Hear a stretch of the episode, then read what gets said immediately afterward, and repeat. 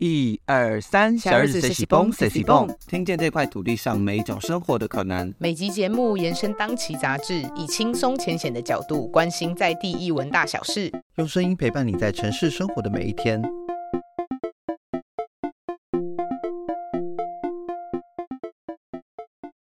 各位听众朋友，大家好，我是编辑嘉豪，欢迎收听小日子随喜蹦。今天在我身边的呢有编辑小广，嗨，大家好，我是小广。今天很荣幸可以跟文策院故事现场合作，邀请每一个创作者来我们这边分享每一个创作的故事。那今天很荣幸邀请到郭文泰导演，也是河床剧团的艺术总监。导演好，呃，很好，谢谢大家好。导演怎么当初哇会来到台湾呢？三已经三十年了吗？嗯，对我第一次来是呃，我大三的时候，我又去中国大陆，然后在那边在学呃，有第一次有看到国剧京剧的演出。然后那时候已经在美国在学那个一半的话剧，我觉得哇，跟我学过的东西那么不一样，所以蛮吸引我。然后我觉得他的就是他的美学，他就是好像也是一个演员要上台之前，他可能要呃学习八九年才可以上台演出。所以那时候觉得哇，这个很棒。所以就是我又申请那个富人社的奖学金，然后就呃来到台湾，在文大学国剧学了一年。当时我先学中文嘛，因为毕竟国剧。也是非常用非常艰难的中文表演呢，或者是上课的素材也都非常的，而且是文言文呢，我也听不懂。对。啊，呃，我在美国就是也就学过中文，可是那时候我的中文很烂，就是你好，大家好，我叫温泰，呃，很对，所以那时候我的老师很辛苦。那真的来了之后，那时候在文文大的时候，有没有觉得真的实际参与了课程，真的参与了国剧的课程？嗯，跟你对戏剧的想象有没有不太一样的地方？我觉得没有什么是很不一样，可是我就是在很享受在当下上课。比方说，我们有些基本动作的课，所以有人好像在 break dancing，有些要杂耍的动作，然后那些基本的那些强调，或者那些化妆那些画脸谱的，所以这样子，我就是在美中，不管是身体或者声音或者脸化妆，就是有一种他自己的美学。所以那时候我也是已经开始对那种，因为我们在西方的那种一个演员在台上，就是要按照他的那天的情绪或者他的感觉去表达或者演戏。那这样子就是我觉得在国剧那种你个人的那种就不重要，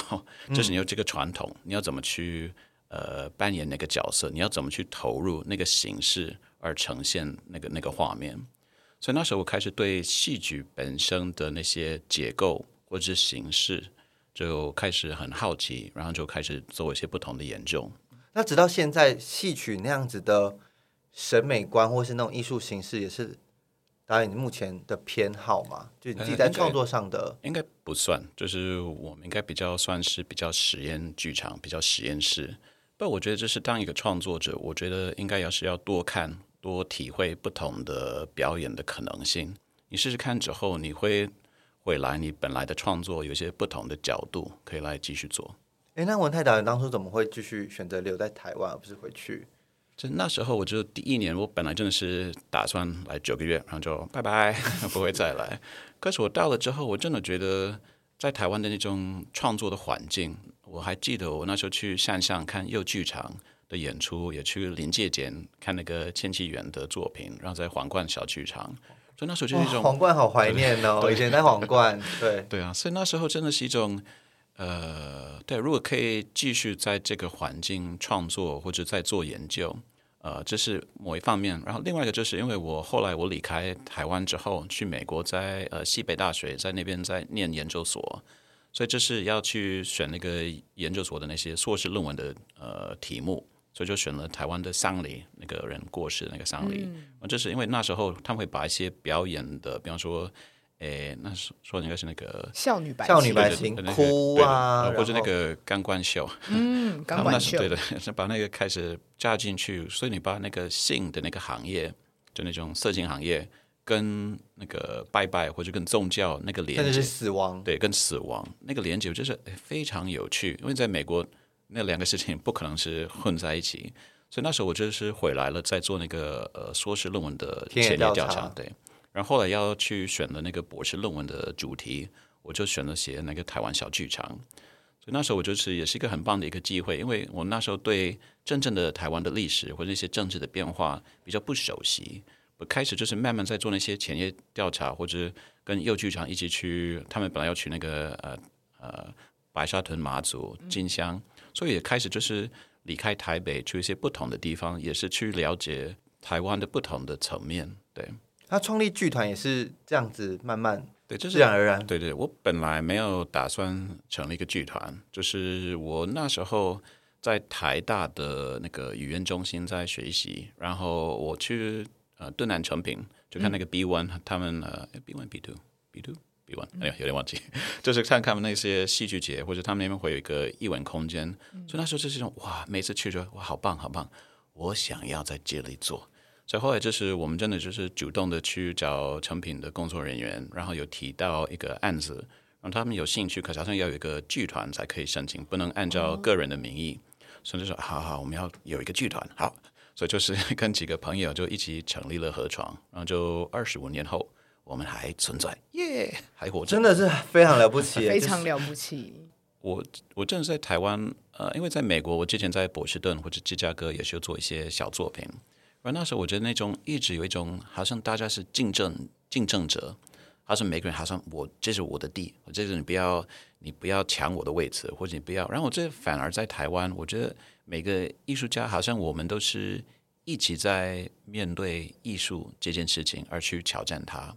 所以不是去挑战其他的艺术家，而是挑战艺术本身。所以那时候就是我，我记得，比方说，呃，我们可能接下来会讲那个开房间，让我就是我们在做那个第二年的时候，我打电话问那个周书义，嗯，就是愿不愿意编舞家呃编舞家，呃，愿不愿意参加我们这个戏剧节？然后他没有问配，他没有问呃那些工作的人怎么样，他说，嗯，这个听起来还蛮有趣，好啊。我那种那种态度，其实不是为了钱，也不是为了，因为他可以在一个很大的一个舞台演出，所以他是为了实验，他是为了去有一个不同的一个体会或者一个经验而去做。所以这样子，我觉得真的是在台湾的创作，我就是那种呃百分之九十八或百分之九十九，真是保留那种我们一起在挑战，我们一直在创作，我们一直在面对艺术这件事情。所以我觉得我的遇到的冲突或者困难真的是比较少。呃，后来你的呃剧团的作品啊，都会被称为说是意象剧场。那你当时成立河床剧团的时候，是想要挑战什么呢？因为我觉得我在美国学过的那些舞台剧呃那些话剧都是以文本、以剧本为主，然后那个我觉得是也不是那个不好，不这样子，我觉得一般的剧本或那个文本就是，诶，就很直接，或者你要去传达一个 idea，就是比方说我们现在呃这个节目就是用语言沟通，所以这样子，我觉得我们可能是在百分我们的日常生活也是百分之九十八，我们的沟通也是用语言，所以这样的话，我觉得我们太习惯依赖这个呃表现自己的方式。然后比方说，我讲一句话，我讲到一半，你可以把它讲完了，因为熟悉那个结构。所以这样的话，我在想，就是如果你要选择不同的呃艺术创作的形式，可以不是那么快可以被解决或者解释或者懂，而就是留一个比较适宜的空间。那这样子，我觉得就是因为像意象，就是你在看到一个画面，或者在听到一个声音，或者那那边也是会刺到你的潜意识，所以刺到你的脑或者你的心里面，而有一些不小心一些不同的你自己的回忆，或者你自己的愿望，或者你自己的失望，都会慢慢的流出来。所以这样子，那个慢慢的流出来，就是我觉得是一种诶。呃，因为很多戏就是一个娱乐，就是我去那边去、啊、放松，我不要工作，我不要想，我不要想事情。我那种戏，我觉得也 OK。不，我觉得艺术有更大的可能性，更重要的可能性。而我就会用一个比喻，好像是在创作，就是你的作品比较像是一个镜子，让观众在看那个镜子的时候，不是为了去看那个木头的框或者反射的玻璃，或者不是为了去看我们的演出。而就是透过我们的作品而看到自己，所以这样的话，我真的意象剧场有那种，诶，好像我们的作品有像一个流动的一幅画，或者有一个生命的雕塑。在这样子在看的时候，就是你放松，你的脑的速度可以变慢，然后你可以有点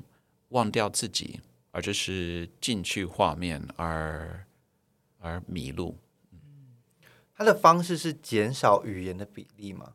诶，他基本上我大概前二十五年的语言的可能加起来大概不到三分钟。嗯，所以这样的话就是语言，因为我们如果用语言的话，它可能是用它的声音，就是它也是一个质感，它也是一个一个层次，这是一个一个 layer。不，我觉得它不就是按照它是一个呃直接传达 information 的那种工具。那我好奇文泰导演在自己思考作品的时候，导演你自己是从哪个面向来思考你的作品？很多不一样的方式，像我们之前在呃敦南成品那个艺文空间做一个叫做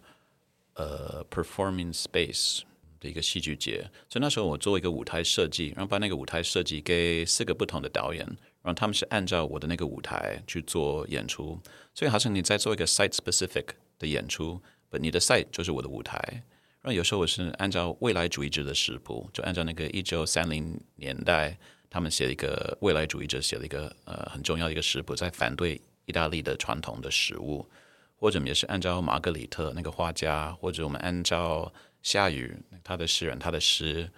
或者我们是 anyway，这是很多不同的出发点，所以有时候可能是空间，有时候可能是物件，可能是呃有一次跟呃克志豪小豪。呃，他帮我们写一个六十分钟的音乐作品，然后那个音乐作品就当做我们整个戏的剧本，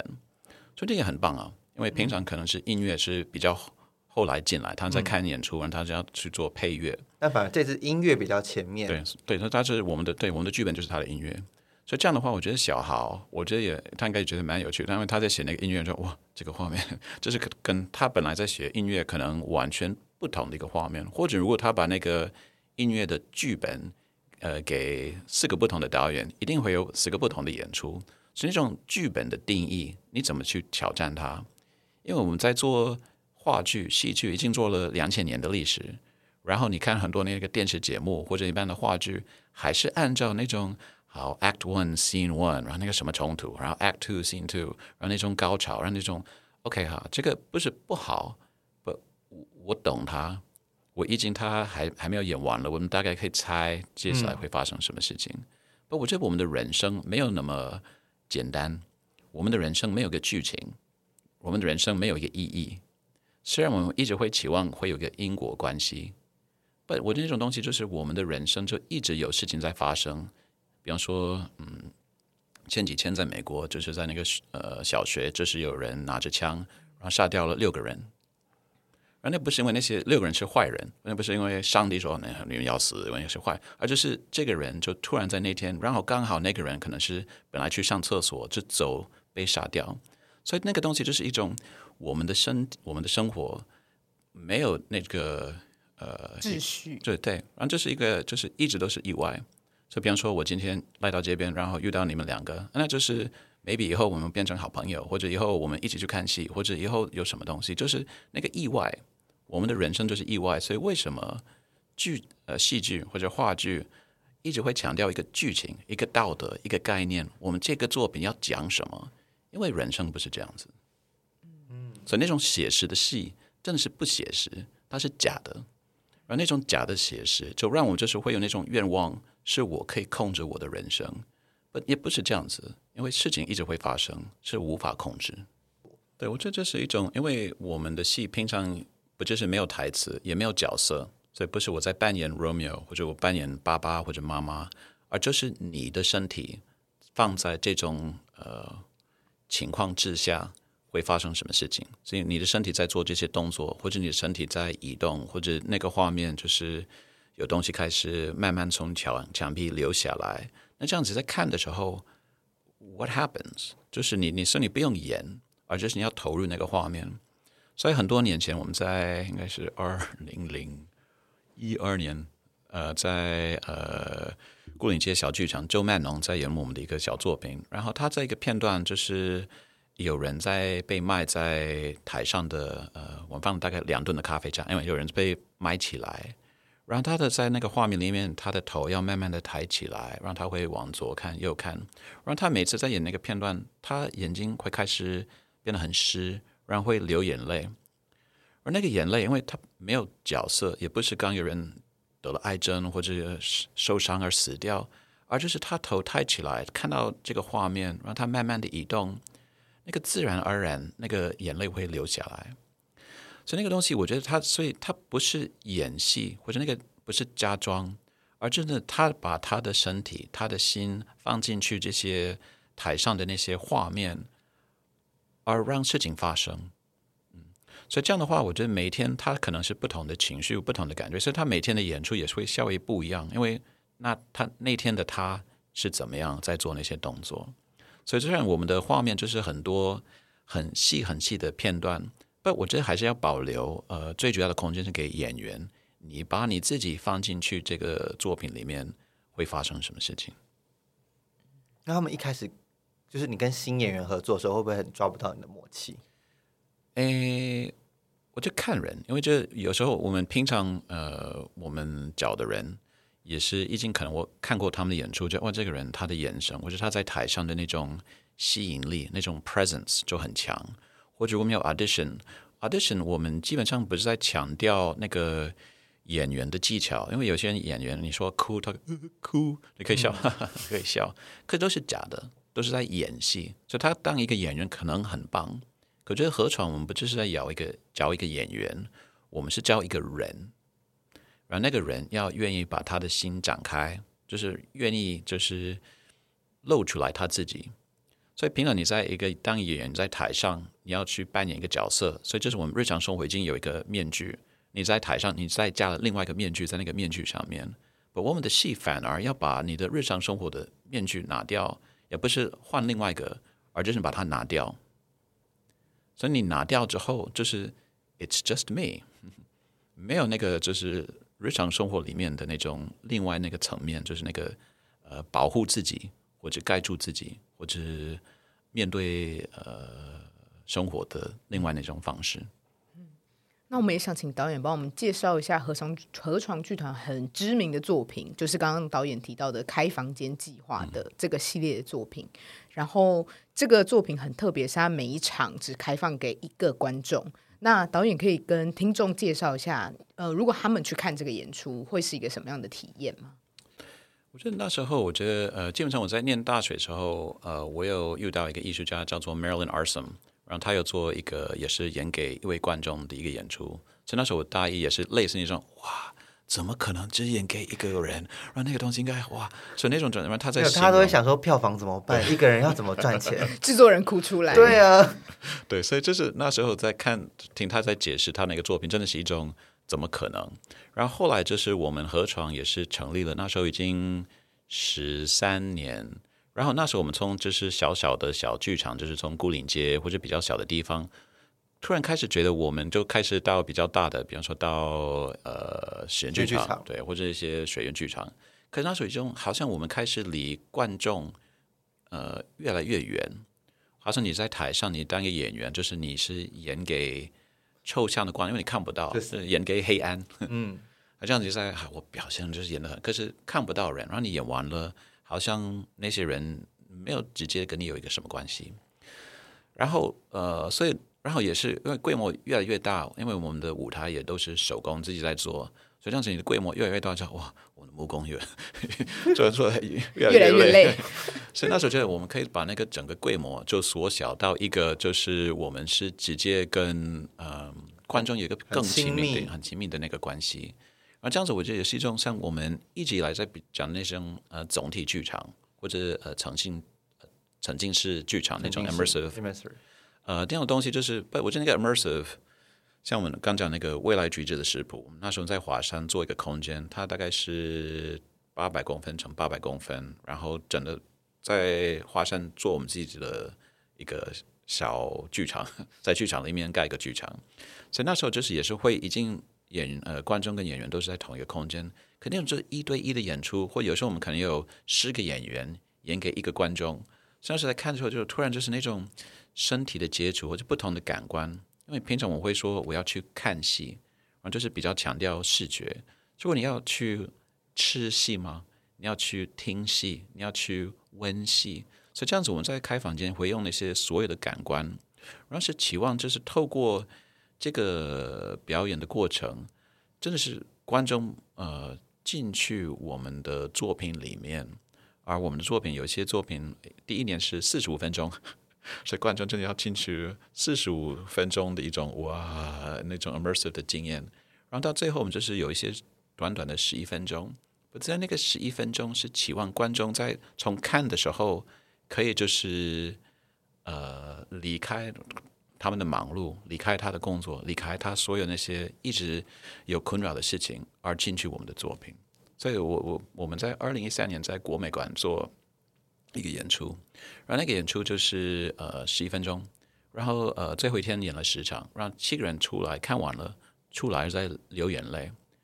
我刚讲的那个演员流眼泪，可是那个观众在那看完就是，然后一样没有台词，没有剧情，没有人死掉，没有那些，but but something happened。然后就平常我去一个美术馆或者去看戏，我就看完之后，OK，好，我等一下去哪里吃东西或者喝东西，就已经一边看一边忘掉它。可这样子那个作品里面，就是那些观众的反应，就是 something happened。他们从进来到离开那个转变，就是透过这个小小的那个 journey 而去改变他自己。然后我觉得那种就是一开始讲的那种创作的可能性，就是那种呃，艺术带给人的某种可能性，对对对。在这个地方被实现的感觉。嗯所以每一次开房间的演出的内容，你的灵感都是从哪里来的？呃，我我觉得是不一样的。有比方说，我们一开始我们的空间是按照那个呃饭店的房间或者它的形式，它那个本来有讲问到的是我剧本的出发点，所以那时候是按照那个饭店的空间，还有饭店本身的那种结构跟那个形式，就是好像每次走进去，好像他的厕所那个卫生纸要折得很漂亮，好像是从来没有人用过。前大概两个小时，那个小胖子坐在那边在便便，就这样子是一种要忘记过去，或你要忘记。前一个晚上有人在发生什么事情，而好像你是第一个，所以那种饭店的那个形式跟结构，或者我们呃去台南参加台南艺术节，那时候是按照台南的小巷子去开始发展作品，所以觉得每次就是那种出发点，嗯，都都不一样。嗯，你会因为环境的关系，为那个环境量身打造创作的感觉。适合那我边有对，我们一直在那个老爷饭店在台南，呃、那时候真的他们很棒，就是把整个饭店诶给我们用，所以我们的演出是从凌晨一点演到凌晨六点半，所以说每一场是三十分钟，然后会有十五分钟可以 reset，然后再演，所以好像我们一个晚上是五场还是六场，就这样子从第一个一点到一点半，然后就下一个一点四十五分到两点十五分。所以那时候就是帮我们从大厅会坐电梯到三楼的酒吧，然后再去六楼的房间，然后再走到，所以这样子那个整个呃，真的观众有点迷路。然后这是我我这是我第二次讲到迷路，因为是那种呃，我们平常在日常生活就是像不要迷路，我要我就是要到我的目的地，然后越快越好。不这样在作品里面，你怎么去让观众失去方向感。嗯对，然后失去他自己从日常对中离开的对脱离的感觉嘛。对对对，所以这样子，我觉得开房间就是刚刚讲，比如说那个，因为你凌晨三点半要醒来，我也去看戏，你这种半睡半已经很非日常了，OK 好，然后就是在饭店里面，然后那那那个演出大概有十个演员，所以这个画面真的是一种被围起来，所以那种就是一种呃那个 Just for You，因为我觉得我们那时候那场就是有一个日本的观众，他是特别飞过来。为了看这个演出，然后他平常是在 Seven Eleven 工作，所以他不是一个非常有钱的人，他是一个做剧场的，可他是没有钱的我们一般的演员。然后他是飞过来，然后他看完了，他就是呃跟苏玲我们的团长讲，就是他很感动，就是因为他从小时候一直有一个梦，就是会人也会看到他，或者会注意他。可是他那时已经三十五岁，他觉得在日常生活就是不会被看见。然后在这个作品里面，你可能就是刚讲，就是有四个人都是为了你，或者都是看着你，或者都是跟着你互动。所以他看完就是他三十五岁终于有被看见的那种感觉。那时候我觉得还还还蛮感动，就是一种透过作品而去补充我们可能日常生活少了的什么东西。那开房间计划，它后来在文策院的支持支持之下，有开发出一个 VR 的版本，叫做遗留。那刚刚导演会说到说，你会因为环境去在开房间计划里面设计不同的内容。那这一次这个作品在 VR 眼镜里面，它的环境是这样的环境。那导演可以为我们介绍一下这个作品吗？所以他也是，就是因为我们你刚刚有讲到做做开房间，就是我们的制作人，他说哦头很痛，怎么赚钱？就要赚钱不要再开了。对，然后那个东西也是一种，因为我们的票房一直压得很低，因为我们是期望就是一半的大学生或者一半的观众可以来看，不是我们开两千块，应该如果开两千块，可能还是有人愿意买，不这样子谁可以看？所以那时候我们直接觉得，就是怎么去把开房间的那个经验可以分享给更观的呃更多的观众，所以就是在想 VR 的时候，因为我们本来想我们可以直接把开房间的这个概念，就是用 VR 来拍，可是后来我们就发现了那个 VR 的限制很多，为什么？因为你要三百六十度的，我们是拍三百六十度，可那个呃，我们的戏就是观众会被带进去我们的空间而移动，可是三百六十度的 VR 就是镜头不能移动，所以所有的画面，所以像我们在同一个点上对同一个，点，所以这样子就是我们本来的戏就是好像镜头会一直移动，呃观众的眼睛会一直移动，可这样的话在 VR 就是呃它停定在那边，那定在那边之后，好像我们是要改变我们整个演出的形式，所以他在那边，所以所有的演员空间设计是要按照他把它围围起来，起来的。然后这样子就是有一个新的跟镜头的一个关系。啊，另外像这是剪接，就是我们平常我们在拍一个短片，像我们最近在开始拍一些短的电影，就是那我可以自己剪接。这个就是你拍完了，就是它的 高技术上技术上你不会呃不可能，所以就是因为那个你有同时有八个镜头在拍，你要怎么把那个八个镜头的画面连接？呃，所以这样的话，那个剪接也不行，然后呃镜头也不能移动。还有另外一个很重要，就是因为在 VR，就是你离镜头的距离，所以你在拍电影，你可以有个 long shot，你可以就是一个人在大马路走路，你拍的那个效果还是很好看。可是，在 VR，它就是那种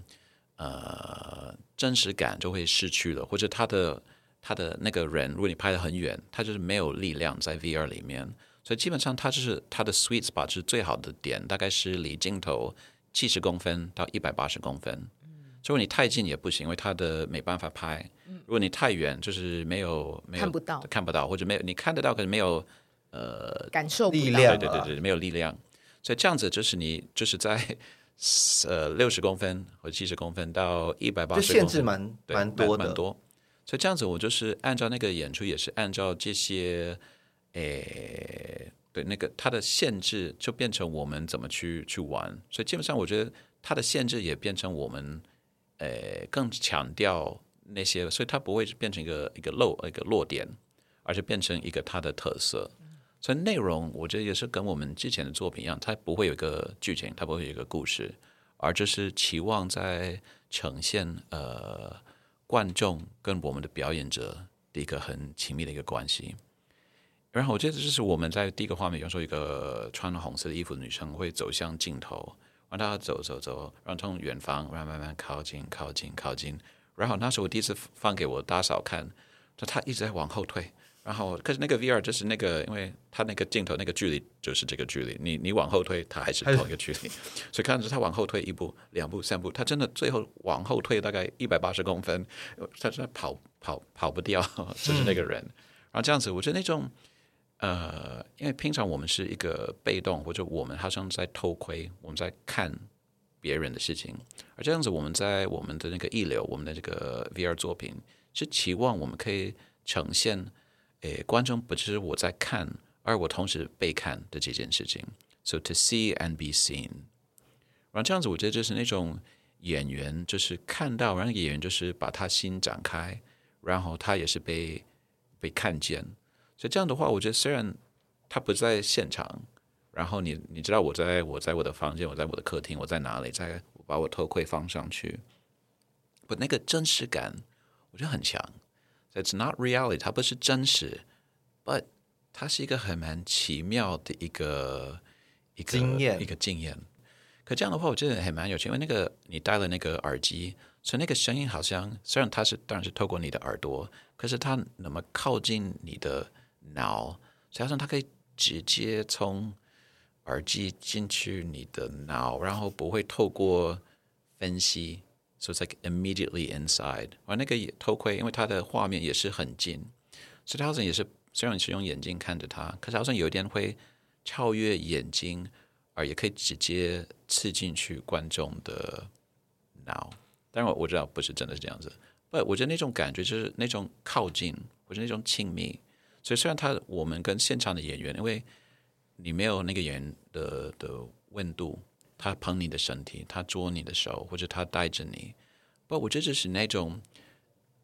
inside the work，我觉得是很很很还蛮有呃有效果、蛮有力量的一个一个新的美材。导演对于摸索新的题材会紧张吗？就比如说这次跟 Foca 的合作，我不会紧张，我就会呃兴奋，就哇 会发生什么事情？我就是就是那种 step into the unknown，嗯，因为我们的日常生活我熟悉了，我已经老了，我已经五十三年都是每天起来啊，世界就是这样子。然后这样子，你每次在一个新的创作或者一个新的，对啊，it's like something different can happen。然后这样子，那个因为那个变化，就是你的本来你的路线、你的生活的线条是往一个方向，突然就是习惯左转，你突然就是右转，然后就是你会发现一些新的东西。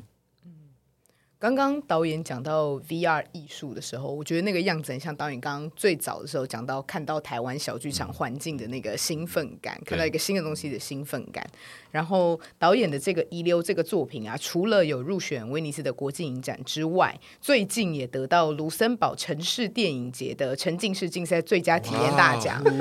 非常非常恭喜导演最新的消息。对，那导演一直在挑战新的东西，然后现在也进到 VR 这个领域。你觉得河床之后会一直持续有 VR 的作品吗？呃，会会，我觉得不一定是一直会，可是应该近几年会。我觉得我们已经拍了第二部，然后在准备，maybe 期望明年会拍第三部，就是开房有越来越上手吗？对于这个。可是我觉得那个上手也不一定是好的哦，因为已经有一种啊，上次做这个上手反而会变成一种习惯或模式，反而会仰赖那个习惯。对，所以我们现在有时跟加拿大就是那个 Center Five，他们在呃威尼斯看我们的开房间那个呃不那个一流的作品，他们看完了就是蛮喜欢，所以他们现在在台湾呃在。在加拿大在播放呃我们跟那个阿宝呃得奖的那个作品，还有 Red Tail，所以他就是专门就是有一个台湾的馆在那个 Center Five，然后他们有请我五月份会过去跟他们呃讨论一个合作的一个可能性，那他们是期望可以做一个呃 VR 跟现场演出，然后会演给十二个到十八个人的一个合作的案子。你刚刚问我会不会紧张，这个我有点紧张。我我对剧场，我对我们自己在做我们的 VR，都 OK OK OK。现在要跟那么大的一个艺术团队，然后十二个到十八个人同时看，把戏剧跟 VR，这个我还我还没有我还没有讲，我我不知道要怎么玩，我还不知道要怎么去面对 VR 跟现场的这个两个事情，同时怎么面对他们而去创作作品。所以这个我还在思考，这个功课我觉得也蛮好玩的。呃，这一次的遗留这个作品啊，也让你们和法国的一个 VR 的经纪公司，应该叫 Diversion，签了一个经纪约。然后这也让这个作品，它可能就像刚刚导演说的，可能会被全球的人看到。跟你们一开始设定的说，我们做 VR 就是想让更多人看到，现在哇是全球的人看到，然后也感受到导演的压力。可是你自己心中有没有对于这个发展有什么样的期待？我基本上就还蛮开心，因为我们之前，比方说我们去亚维农戏剧节，然后自己去，然后我们可能有我们自己的 team 里面当我们的呃制作人要去推，可是他对那个整个市场比较不熟悉，嗯，所以这样很辛苦。所以台湾小剧场就是可能有去国外的机会，可是可能去了一次或两次，然后很难维持这个关系。从现在那个 Diversion 那个专业的一个公司在帮我们推作品，嗯所以这样子他已经在西班牙，然后刚也在非洲，我们现在在加拿大，然后有很多不同的那些呃呈现的机会。所以这样的话，我也是期望我们像我们这次跟 Center Five 会有一个合作的机会。我也是期望我们可以把台湾的一些艺术家带到那边，跟当地的创作者一起有个互动。就这样子，他们也跟可以跟我们学习一些东西，我们也可以跟他们学习一些东西。所以那种交流，我觉得是一个呃，我们未来的一些很大的一个目标。嗯，那导演刚刚有说，因为现在已经在拍第三部的 VR，还还没开始，还没开始，还没准备要拍，准备在在心中有想要拍第三部的所以有钱的赞助单位就欢迎就跟 贺创剧团的导演跟他联络。没错，没错，拜托大家了，好想看哦，拜托大家了。那在我们录音的当下的下周，也是合唱剧人的新作品，就是刚刚导演讲到的跟 Foca 合作的《梦与阴影》这个作品。那除了 VR 的作品，还有接下来要演的作品之外，导演现在还有其他新的作品在筹备吗？哎，我刚讲的就是跟 Center Five 那个合作，那个十二到十八个人的这个 VR 的作品。然后我们十二月份会在台中歌剧院。请问导演是有影分身吗？就是怎么可以有办法这么同时做同时做这么多？因为就是 VR 我就是有另外一个文泰，所以阿泰跟文泰跟郭导、跟郭老师，我们四个人一起在创作。了解，我们今天没有邀请到他们，真的很太失礼了。Hello Hello Hello，我是 原来有来到现场，呃，对，就是我我觉得，因为都是好玩的，所以虽然它是工作，不，它是我喜欢做的事情，所以虽然可能会忙，或者呃皱纹越来越多，呃皱纹越来越多会会色的头发越来越多，不这样子，我就是都是好玩，我们都是在创作，所以我觉得那种那么多不同的案子，那么多不同的创作的模式，我我甚至对我们的团体、对我们的演员、对我们的艺术创作，这是一种呃一种享受啊，不会觉得累。我今天有 A B C D E F G H I J K，如果你的 list 很长，那个也没关系，就是你从上面开始做下来，而你那天没有做完就就继续做。是这样子，这种不要把它把小事情变大，而就是一个一个做，那你就做完了。然后或者你在找你的艺术团队那些合作者，就是一种我就是不是我一个人要去面对它，而是我们一组人在面对它，就是那种 we're all in this together。所以这样的一种态度，就是一种我不会觉得孤独，我不会觉得我的压力太大，因为我的四边也也有朋友，然后我们在一起在面对这件事情。所以这是我觉得重点就是不要不要让事情，你不要自不要把事事情自己变得更大，因为 it it's there，你去做它，你就做完了，就可以再到下一个东西。你觉得这跟你比较长的时间是当导演有关嘛？就是你比较是一个领导者，大家要看着你，大家必须要有你前进，大家才能够一起前进，所以你养成这样的习惯吗？我觉得，可是我也是期望我也是，虽然我是导演，可是我觉得我也是一个合作者，所以我找的，比方说我们现在在做被遗忘的，呃，不，我在做呃梦与阴影呃，我在做梦与阴影，就是我们的艺术团队，就是呃我们在看舞台，就要画地板，所以我们 Carl 跟 James 就是两个在帮我做美术，他们很棒啊，所以我们昨天在看那些东西，然后那个呃孝子那个编舞家也在帮我们看，然后总轩他 Foca 的他也是帮我，所以这样子我们有五个眼睛在看，然后这样子五个不同的角度，我们在一起给一些笔记，然后后来昨天跟素林我们的团长去喝一杯，然后我们就在讨论作品，所以很多不同的意见，然后这样子我觉得，诶，虽然我是导演，但，我只是合作者之一。然后是期望我们在创作的时候，或者我们这次跟 Foca 合作，他们一个老团员冠，他就是非常有经验，所以他这些画面就是我们在这个怎么怎么怎么，哎，如果这样的话，然后我们不会，因为很多人说啊、这个怎么样怎样，就是啊，我们来试试看，是那种我们来试试看的这种态度，所以没有一个你不用讨论了很久，就是有提出一个 idea，let's try，我没看过，我们就试试看，呃，maybe 就哇大成功，有时候可能会失败，不这样子你有至少做了对做了，再我对对对们再看对对对对，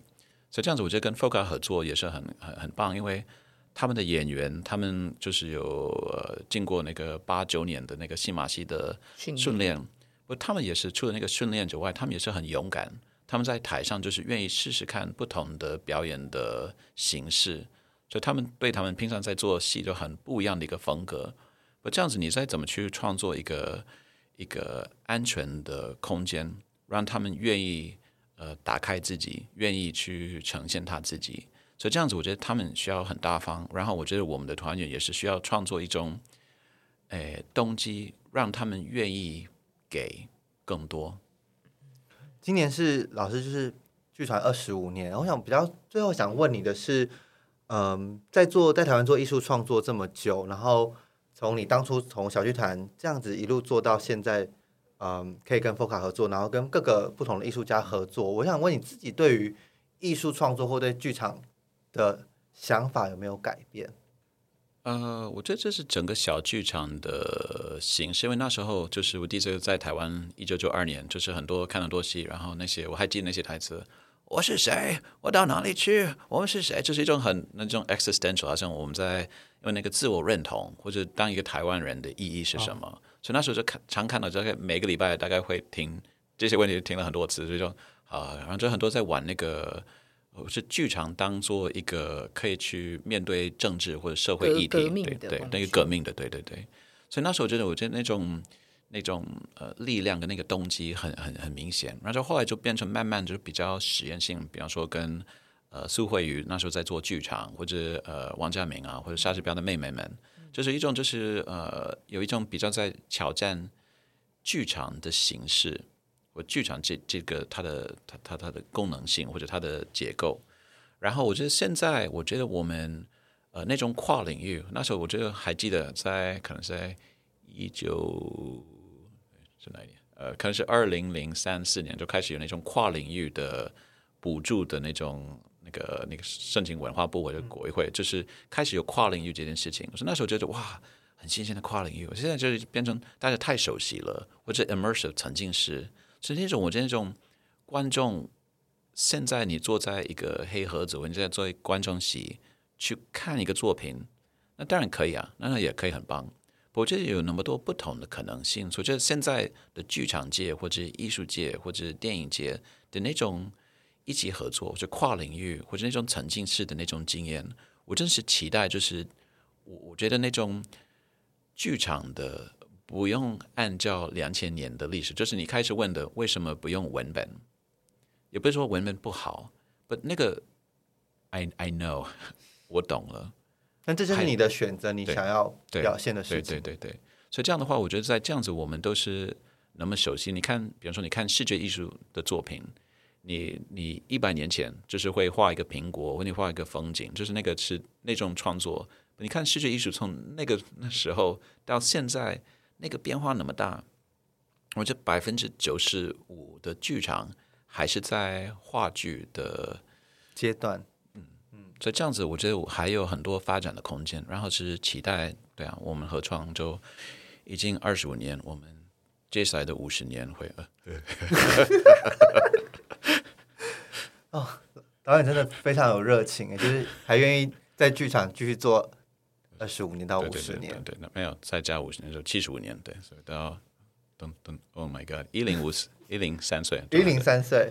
好，那今天真的非常感谢郭文泰导演来到我们现场，然后跟我们分享很多他的作品，然后还有他来台湾的经验。然后我觉得最重要的是感受到导演对于创作的热情，然后导演在讲到作品的时候，脸上都是笑意，然后整个人是感觉在喷火的感觉。然后我们我们觉得台湾有这样子的创作者，我们觉得非常开心。虽然听到节目的当下，孟雨英应该是已经下档了。对，在节目的当下。梦云应该是已经演完了，但是因为未来导演还会跟合唱剧团有很多的作品，不管是 VR 的或者是实体的，都非常推荐大家可以去看合唱剧团的作品。今天谢谢郭文泰导演，谢谢导演，谢谢大家，拜拜，拜拜，下集再见。